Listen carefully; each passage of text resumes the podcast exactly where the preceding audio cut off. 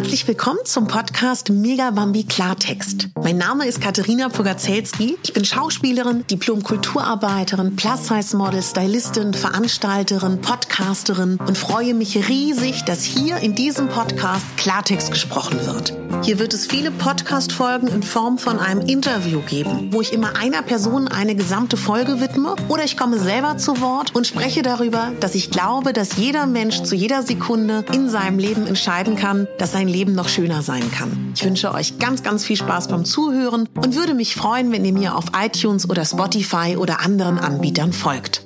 Eure Katharina.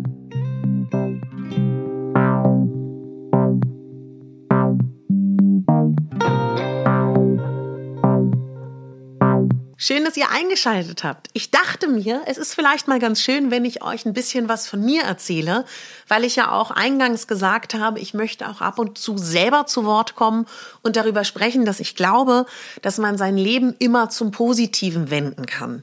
Bevor ich dazu komme, dachte ich, erzähle ich euch mal so ein bisschen was von mir, damit ihr vielleicht auch besser versteht, warum ich der Mensch bin, der ich heute bin.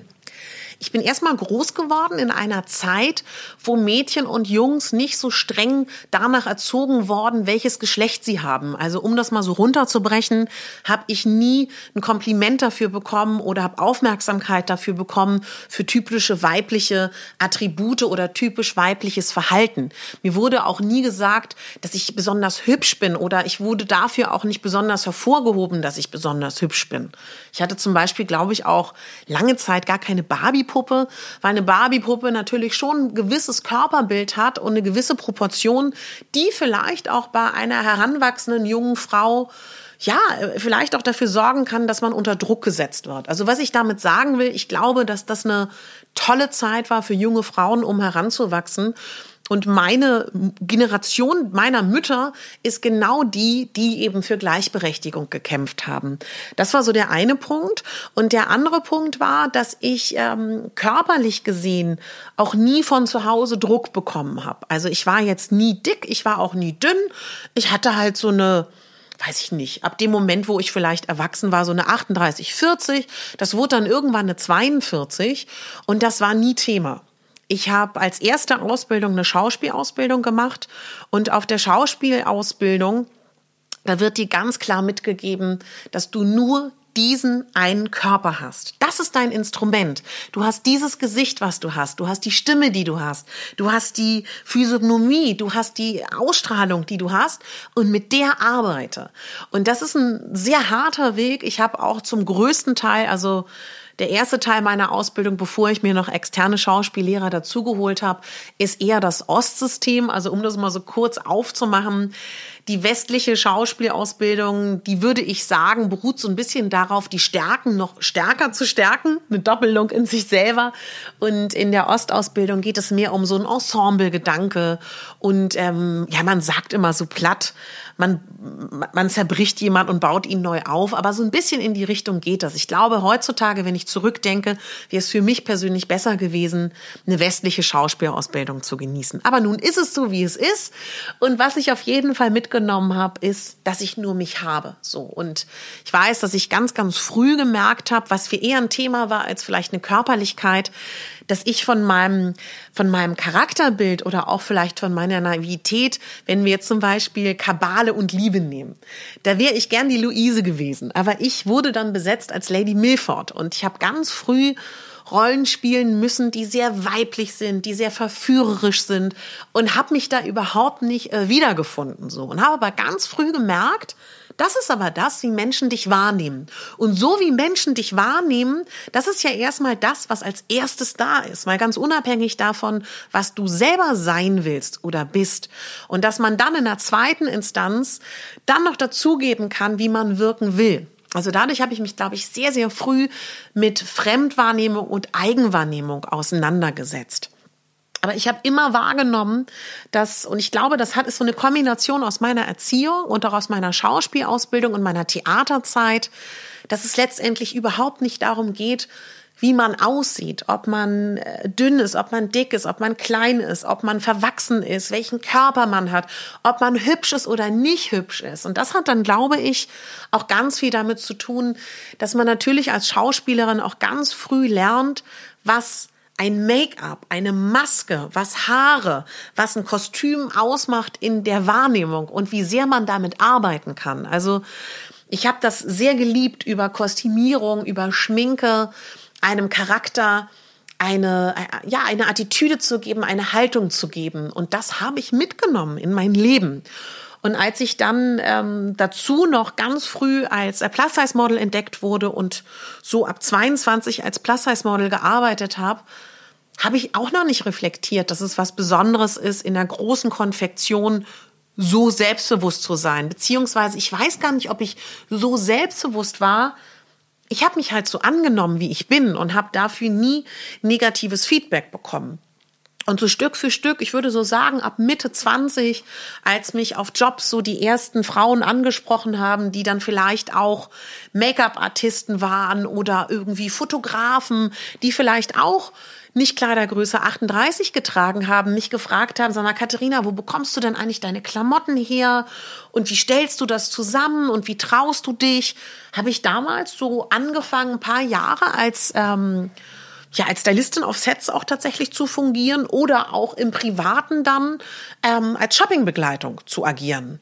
Und da habe ich erst gemerkt, dass das überhaupt nicht normal ist. So, dass Frauen zufrieden mit sich sind. Und was ich aber auch ganz früh verstanden habe, dass die meisten Frauen, egal wie sie aussehen, egal wie schlank sie sind, wie dick sie sind, wie schön sie sind, irgendwie etwas an sich nicht mögen oder hadern oder sich sagen, wenn ich das und das erreicht hätte optisch, dann wäre mein Leben so und so und dann wäre es schöner oder in so eine passive, zurückhaltende Haltung dem Legen gegenübertreten. Und das hat mich ganz früh ganz unglücklich gemacht. Das weiß ich noch, dass ich das so schade fand, weil ich so gedacht habe, meine Güte, ihr habt so viel Zeit eures Lebens darauf schon verschwendet.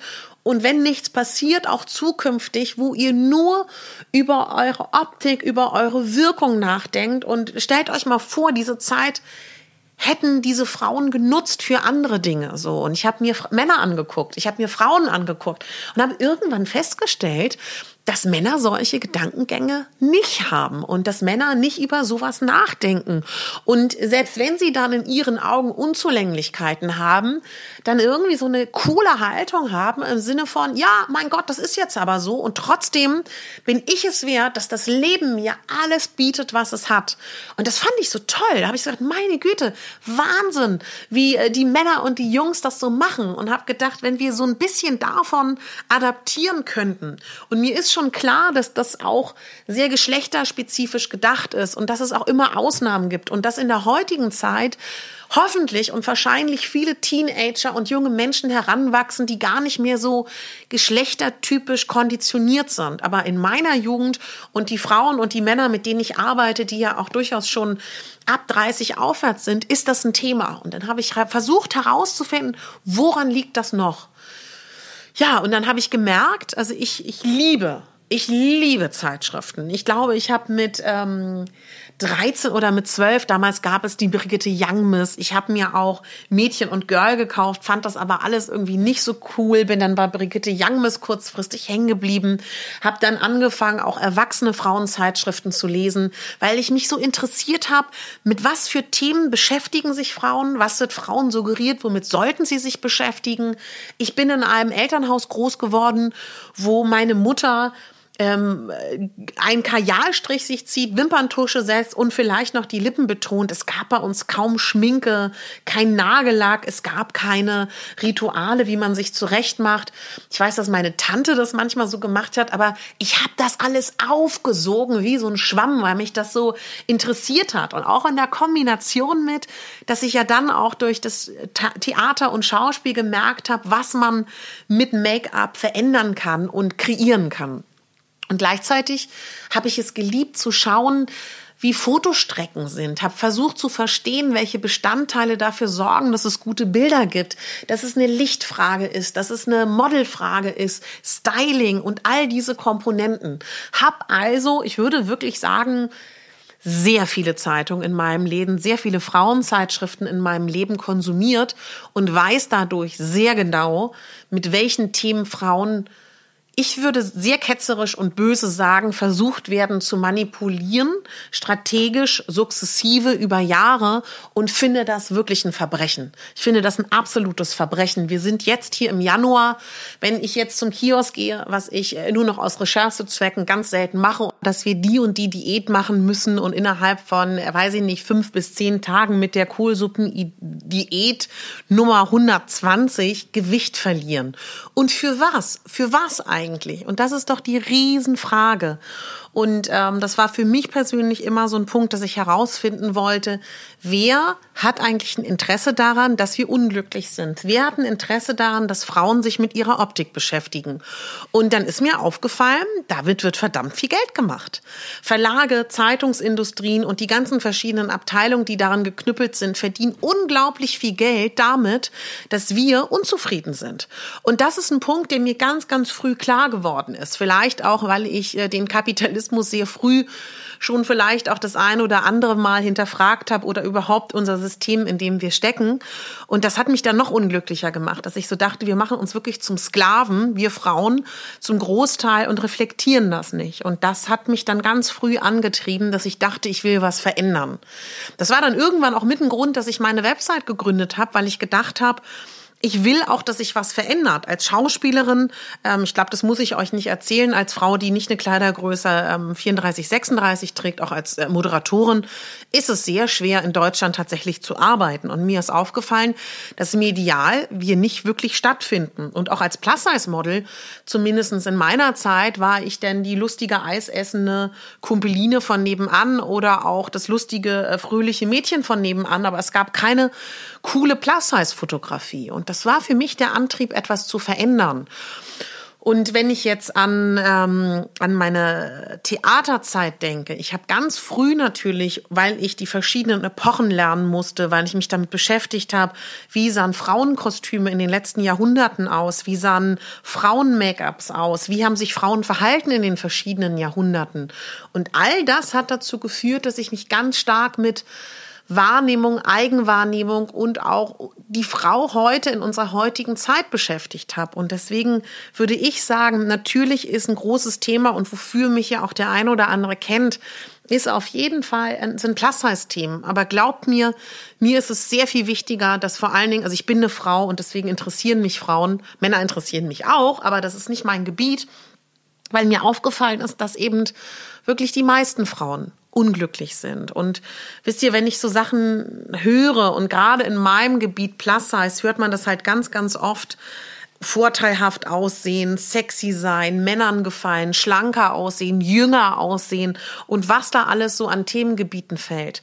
Und das, ja, das treibt mich an, das möchte ich verändern. Und da ich ganz fest glaube, nur wir können uns verändern und wir können nicht die anderen verändern und nicht die Außenwelt und die anderen Menschen.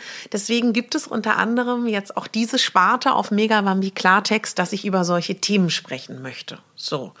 Und ähm, ich wollte noch ein kleines Wort auch zu Männern verlieren. Ohne Frage hat äh, jeder Mensch, und wenn wir über Männer sprechen, die heterosexuell sind, bestimmt ihre Vorstellung, äh, was sie sexy finden und wie eine Frau auszusehen hat. Klar. Aber meine Erfahrung ist, in der Beobachtung und Erfahrung und in vielen Gesprächen, die ich in meinem Leben mit Männern geführt habe, dass Männer eine Frau dann attraktiv finden, wenn sie mit sich okay ist, wenn sie sich mag, wenn sie sich akzeptiert, wenn sie mit sich im Reinen ist und wenn sie ihren Fokus auch auf anderen hat oder beziehungsweise auch überhaupt Raum lässt, dass da auch der Partner irgendwie sein kann. Und das finde ich ist ein wunderschöner Schlüssel. Also vor allen Dingen, ich kann das deswegen auch so gut beurteilen. Ich war für viele meiner Freunde die erste dicke Freundin. Ich war für einige Männer die erste blonde Freundin. Weißt, wisst ihr, was ich meine? Also das ist so ein Punkt von, und ich weiß einfach aus dieser Erfahrung, dass es ein Trugschluss ist zu denken, um einem Mann zu gefallen, müsse man so oder so aussehen. Um glücklich zu sein, sollte man erstmal bei sich selber anfangen und sich sagen, ich verdiene es, geliebt zu werden und ich verdiene es, toll gefunden zu werden. Und mein Körper ist okay so. Und ich versuche immer dann, entweder mit mir selber oder auch wenn ich mit Frauen arbeite, den Fokus auf die Dinge zu legen, dass dieser Körper erstmal da ist auf dieser Welt, damit wir leben, damit wir laufen, damit wir zwei Beine haben, die den Boden berühren, unsere Hände was greifen können, unsere Augen etwas sehen können, unsere Sinne etwas riechen können, etwas wahrnehmen können. Wir können Freude empfinden, wir können Emotionen empfinden. Und das ist doch erstmal ein Riesenwunder. Das ist doch erstmal so unglaublich.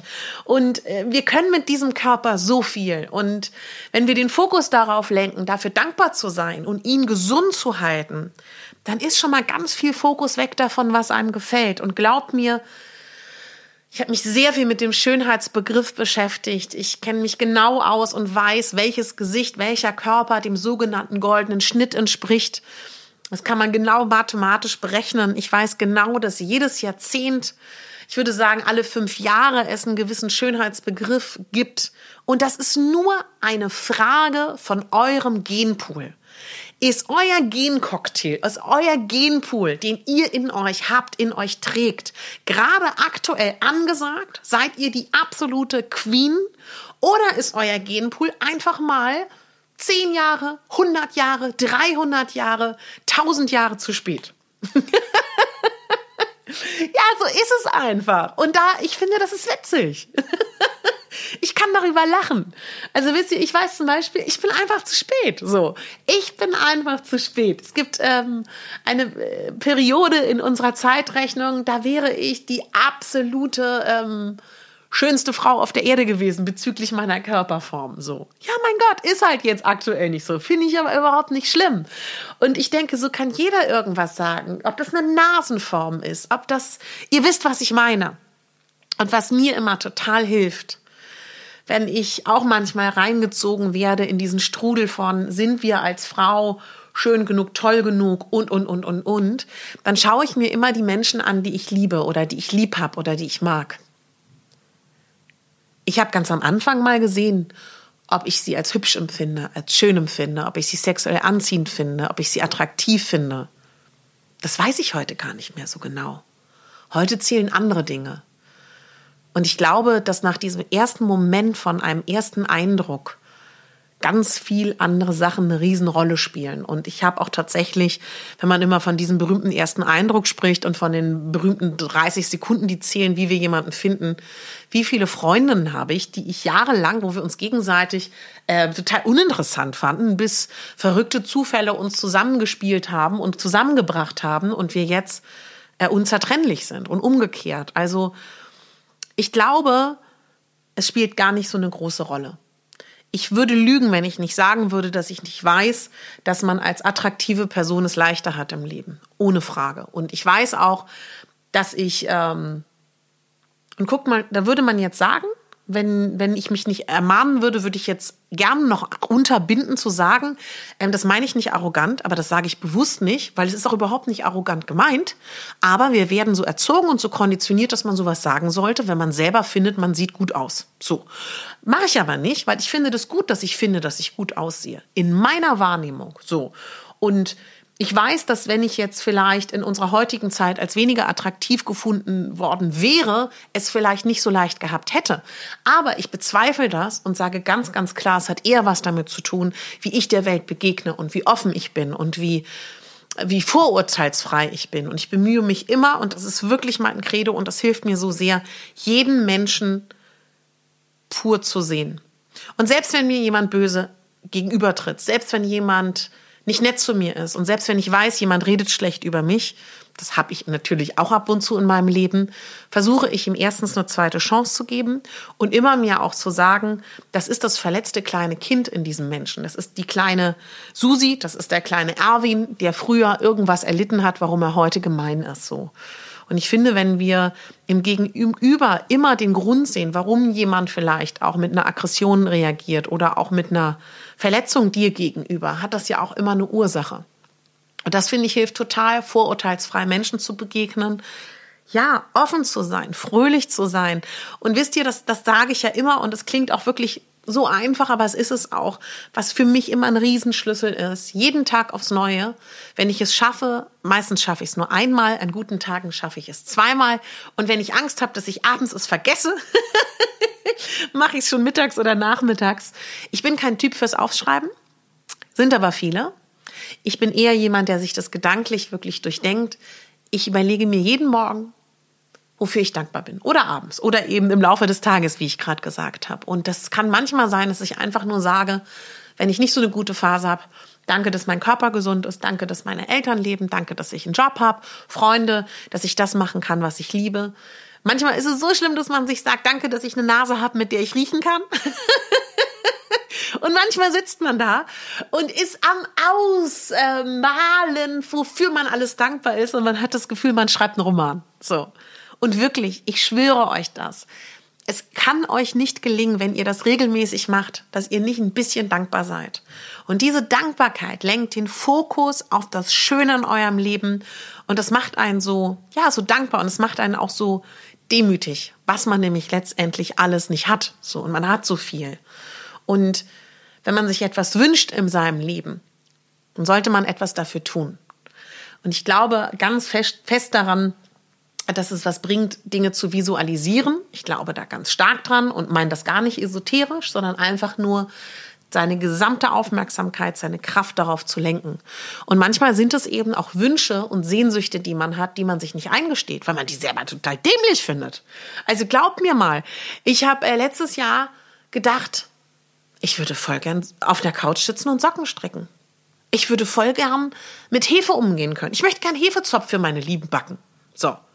Glaubt mal, an dem Punkt haben mich ganz viele ausgelacht, die mich kennen. Du einen Hefezopf backen? Du bist doch eher sonst eine, die nur kocht und nicht backt. Warum willst du äh, Socken äh, ähm, stricken? Du bist doch eher jemand, der immer mehr unterwegs ist. Und wo ich so denke, ja, weil ich diese Seite den Menschen zeige.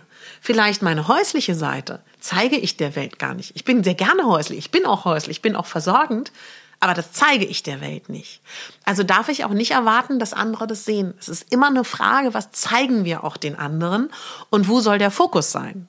So, und in dem Moment, wo man sich dann vielleicht eingesteht, in meinem Fall, ich möchte gern Hefezopf backen oder Strümpfe stricken, ist es schon gar nicht mehr so schlimm. Dann ist es erstmal so, oh Gott, was für ein spießiger, was für ein hausmütterlicher Wunsch, ja. Und irgendwann amüsiert es dich vielleicht selber, dass du über dich selber lachen kannst und dann kann man es angehen, so. Und Vielleicht ist es ja auch nur ein Wunsch, weil man das so spießig findet und es deswegen ablehnt. Also, was ich damit eigentlich sagen will, mir hilft Dankbarkeit. Und tatsächlich hilft es auch, finde ich, glücklicher und zufriedener zu sein als Frau. Wie soll ich das sagen? Erstmal glaube ich ganz fest daran, wenn etwas ausgesprochen ist, ist es da. Mir hat mal eine berühmte Schauspielkollegin gesagt, als ich mein erstes Engagement am Theater hatte, Katharina, solltest du mal bekannt werden und du hast ein Interview mit einem Journalisten und der fragt dich, weil das fragt man gerne, attraktive Schauspielerin, was du an dir nicht magst, sag es nicht. Und ich sagte, warum soll ich denn das nicht sagen? Als Beispiel, wenn du sagen würdest, du hast einen Höcker auf der Nase und den magst du nicht, wird ab dem Moment jeder Mensch, der diesen Artikel gelesen hat, jeder Journalist und jeder, der damit was zu tun hat, auf deinen Höcker an der Nase schauen. Und sie hat so recht. Sie hat so recht, Leute. Und ja, deswegen rede ich nicht darüber, was ich an meinem Körper nicht mag, seitdem sie mir das gesagt hat. Ich war damals 21 und ich habe mir das unglaublich zu Herzen genommen. Und wenn ich an mir jetzt hier so runterschaue,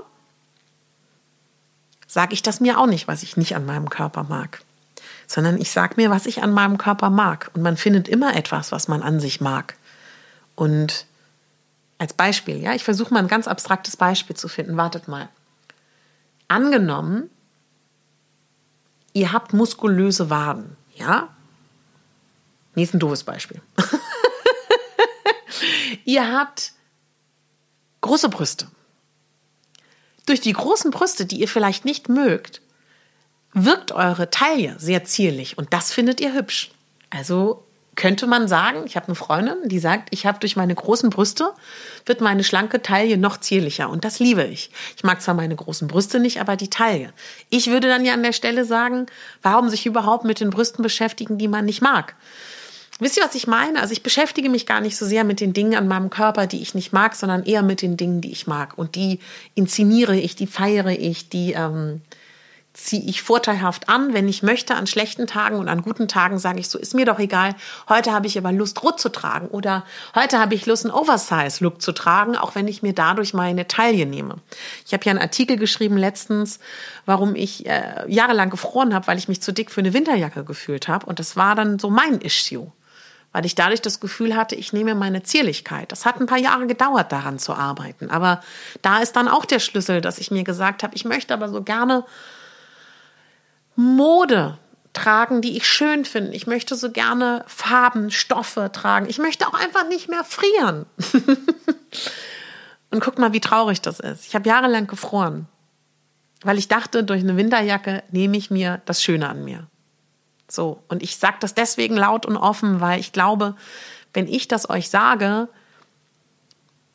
dann könnt ihr das auch eher von mir annehmen, weil ich bin frei davon, das nicht zu kennen. Aber ich arbeite jeden Tag hart daran, dass solche Dinge, Dinge nicht mein Leben dominieren und ich möchte das gerne für euch auch. An dieser Stelle wollte ich auch noch einen Punkt zum Thema Männer verlieren. Ich habe gestern mit einem tollen Mann gesprochen, der ein platonischer Freund ist, der gesagt hat, sag mal, Katharina, kann das sein, dass Frauen eigentlich sich all diese Gedanken machen wegen anderer Frauen. Das machen sie doch eigentlich nicht wegen Männer, weil Männer interessiert das alles eigentlich herzlich wenig. Das fand ich einen spannenden Punkt. Das ähm, ist, glaube ich, auch nicht aus der Luft gegriffen. Und damit würde ich mich gerne auch in einer anderen Folge gesondert beschäftigen, bezogen auf Männer und Frauen. Aber das wollte ich euch noch mal so mitgeben. Und mir ist wichtig, dass wir Frauen uns gegenseitig mehr stärken, dass wir uns gegenseitig mehr mögen, dass wir uns gegenseitig mehr unterstützen und weniger vergleichen und Neid empfinden. Ich hatte immer wunderschöne Freundinnen in meinem Leben, die immer so einen anderen Körper hatten als ich, dass ich vielleicht deswegen überhaupt nicht ähm, eifersüchtig bin, neidisch oder mich vergleiche, weil ich einfach weiß, was ich wert bin. Und wenn ein Auftraggeber jemand anderen bucht, wenn eine Freundin sich dafür entscheidet, als ich noch ganz jung war, eine andere Freundin zu haben, wenn ein Mann mich nicht will, weil er eine andere will, dann ist das so. Dann lasse ich das ziehen. Wisst ihr, was ich meine? Ich bin es wert, geliebt zu werden. Ich bin es wert, einen guten Job zu haben. Und mit dieser Haltung, glaube ich ganz, ganz fest, bekommt man im Leben das, was man möchte. Ja, das ist jetzt vielleicht so ein bisschen viel gewesen, aber ich wollte mich mal vorstellen und ich wollte mal kurz sagen, warum ich das mache, was ich mache. Und deswegen gibt es äh, meine Website www.megabambi.de, weil ich gerne möchte, dass sich Sehgewohnheiten ändern, weil ich gerne möchte, dass es Vielschichtigkeit gibt, unterschiedliche Körperformen, unterschiedliche Ansätze im Leben und dass alles schön ist, dass jeder es wert ist, gesehen zu werden das ist mir wichtig so. Und in meiner Arbeit als ähm, Schauspielerin und Moderatorin kämpfe ich an einer ganz anderen Front. Im Fernsehen gezeigt zu werden als dicke Frau ist noch ein Riesen-Issue. Drückt mir die Daumen, dass sich das ändert. Ich kämpfe da sehr hart für. Mein Management kämpft da sehr hart für. Und wenn ihr mich irgendwann im Fernsehen sehen solltet, in irgendeiner Rolle, in irgendeiner, ja, Oft äh, fungiere ich dann im Fernsehen als Stylistin oder auch als Expertin oder auch als Moderatorin. Dann seid euch sicher, das war schwer, diesen Job zu bekommen, weil da noch sehr viele Entscheider überzeugt werden müssen, dass Deutschland so weit ist, eine Frau in der Kleidergröße 46, 48 oder auch 44, je nachdem, wo ich gerade mit meinem Gewicht bin, zu senden. Und wir brauchen noch lange, bis wir unterschiedliche Körper und Figuren zeigen. Und das macht aber nichts, weil es ist eine schöne Arbeit, die ich habe und es macht viel Spaß und ich lerne so unglaublich tolle Menschen dabei kennen. Bin auch so dankbar, dass ich es gelernt habe, Hilfe anzunehmen. Ich komme aus einer Familie, wo als Beispiel die Frauen, mit denen ich groß geworden bin, Umzüge alleine gestemmt haben. Die haben sich, äh, die waren auch super kräftig, das habe ich leider nicht als Genpool bekommen, haben sich mal eben so eine Waschmaschine auf den Rücken geschmissen und sind da die Treppen hoch und runter gegangen, haben Möbel gebaut, waren einfach unglaublich taffe, tolle Frauen. Ja, und das bin ich eben nicht. Also, um es mal äh, ganz krass zu übertreiben, ich kann noch nicht mal, ähm, wenn ich mich nicht überwinden würde, eine Glühbirne wechseln, wisst ihr? Und ich habe da lange gedacht, ich müsse das alles können. Generell, ich müsse das alles können. Und ich bin heute so froh, dass ich gelernt habe, Hilfe anzunehmen und auch zu akzeptieren, dass ich nicht alles können muss. Ich bin super froh, in dieses Mikrofon zu sprechen, aber auch bis zum gewissen Punkt zu sagen, ich habe meinen Raphael, meinen Soundingenieur, der mir die Sachen hier macht, damit ich die Dinge, die ich nicht kann, mich da nicht reinfummeln muss, weil es würde mich total anstrengen so. Und wozu soll ich das tun, wenn es Leute gibt, die das fachlich können, deren Business das ist und die da gut drin sind? Und das sind so Sachen, die finde ich, lernt man auch im Laufe seines Lebens und dann ist man dafür dankbar. Das ist so dann vielleicht mein persönlicher Lernmoment, nicht mehr alles alleine machen zu müssen und sich auch helfen zu lassen. Also das ist etwas, was ich gelernt habe in den letzten Jahren. Und es war ein schweres Arbeiten daran, aber ich wollte es auch bewusst. Ich wollte bewusst, dass sich das bei mir verändert. Und dafür ist man dann auch wieder dankbar. Ja, also ehe ich mich hier in Dankbarkeitsreden äh, verstricke, danke, dass es euch gibt, danke, dass ihr zuhört und auch danke, dass ihr mich unterstützt. Und ich wünsche euch ganz viel Spaß heute noch, einen wunderschönen Tag. Und die nächste Folge wird dann wieder ein Interview sein mit einem Gast, dem ich wieder die gesamte Folge schenke. Ganz lieben Gruß an euch alle da draußen und ich freue mich natürlich, wenn ihr Megabambi Klartext verfolgen würdet in der nächsten Zeit. Eure Katharina.